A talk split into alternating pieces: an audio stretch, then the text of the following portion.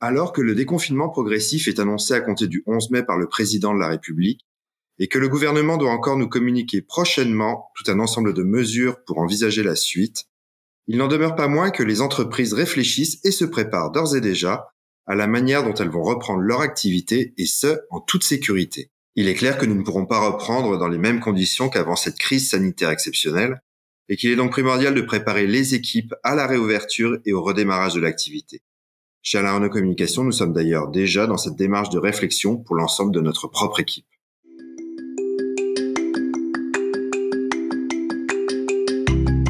C'est donc tout naturellement que nous avons souhaité consacrer ce cinquième épisode de L'onde positive sur comment bien préparer les équipes à la reprise d'activité en toute sécurité.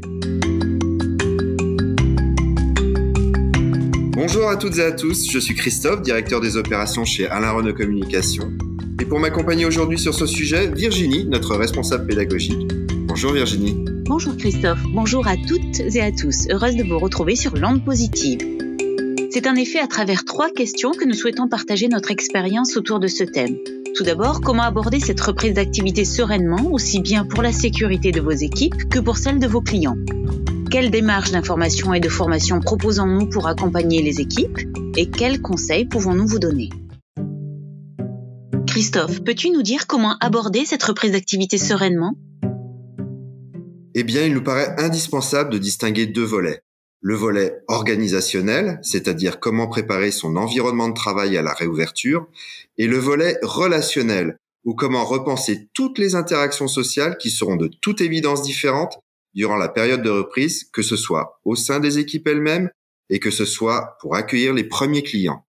Exactement, Christophe. Sur la dimension organisationnelle, les entreprises sont déjà sur le pont pour établir tout un ensemble de mesures et procédures et mettre en place des moyens à disposition pour se protéger soi-même et protéger les autres. Alors cela passe bien entendu par la mise à disposition de matériel adapté et en quantité, des masques, des gants, du gel et tout autre matériel de protection spécifique à l'enseigne qui facilitera demain l'application des gestes barrières.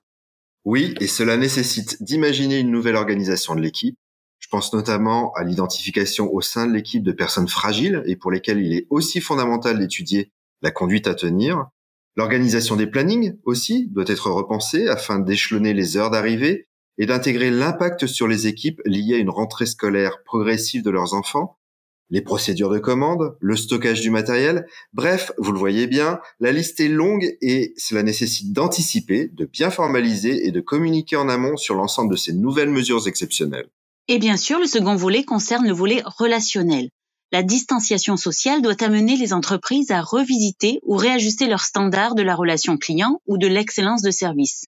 D'ailleurs, les attitudes et les comportements d'avant devront être ajustés pour la sécurité des clients. Et ces derniers devront forcément être informés de manière claire et précise des mesures prises par l'entreprise au travers de mailing, d'informations sur place et relayées par les équipes, dans le but de les rassurer et surtout leur donner envie de revenir. Justement, Christophe, peux-tu nous parler des démarches d'information et de formation que nous proposons pour accompagner les entreprises à franchir ce nouveau cap en douceur? Nous sommes déjà en production de ressources pédagogiques pour plusieurs enseignes qui ont déjà bien anticipé, même s'il est vrai que les choses s'affinent au fur et à mesure. Il ressort que les contenus de formation et d'information diffusés s'articulent autour des deux volets, organisationnels et relationnels, et constituent le fil conducteur de chaque démarche. Il importe aussi et surtout que la ligne managériale soit au cœur de la démarche. Elle a un rôle fondamental au sein de chaque dispositif d'information et de formation des équipes. Et les dispositifs proposés sont variés et raisonnés sur mesure. Cela passe par la création et la remise en main de kits de reprise d'activité à destination des managers dans le but de leur donner de la méthodologie et des consignes claires pour bien réorganiser leur espace de travail et mobiliser leur équipe. Cela passe aussi par la création de ressources distancielles soit sous format e-learning, soit via l'organisation de classes virtuelles que nous pouvons déployer de manière très rapide pour communiquer. À titre d'exemple, nous allons former près de 1000 personnes d'ici le 11 mai grâce à notre équipe de consultants formateurs mobilisés et toujours actifs durant cette période de confinement. Et nous évoquions aussi la nécessité de revisiter les standards de la relation client. Eh bien, c'est effectivement le cas. C'est aussi l'opportunité de déployer notre formule VIP notre concept Alain Renault Communication sur l'excellence relationnelle. Tu as raison, cette reprise est justement l'occasion de revisiter les trois composantes de la formule VIP visant à créer de manière réelle et durable une expérience client différenciante authentique et de proximité, et ce, tout en respectant les gestes barrières et la distanciation sociale. Pour rappel, chaque lettre de la formule VIP a un sens. Le V pour valoriser le client au plus près de ses attentes en le positionnant au centre des attentions. I pour incarner une véritable empreinte relationnelle personnalisée en développant des compétences comportementales au quotidien. P pour procurer de l'enchantement et des émotions en amenant le collaborateur à prendre du plaisir dans ses relations. Si vous souhaitez en savoir plus sur notre formule VIP, nous vous invitons à écouter ou réécouter l'épisode 3 de L'onde positive sur votre plateforme préférée consacré à comment garder du lien avec nos clients. Forcément, il y aura un avant et un après Covid-19.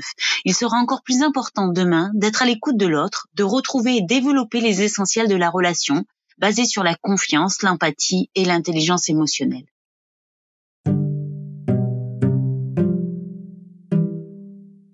Alors Virginie, quels conseils pouvons-nous donner à nos auditeurs? Dans cette période de flou, il importe que les entreprises gardent le lien et rassurent au maximum leurs collaborateurs sur les mesures à prendre et les nouvelles interactions sociales qu'il sera nécessaire d'adapter pour la sécurité de tous.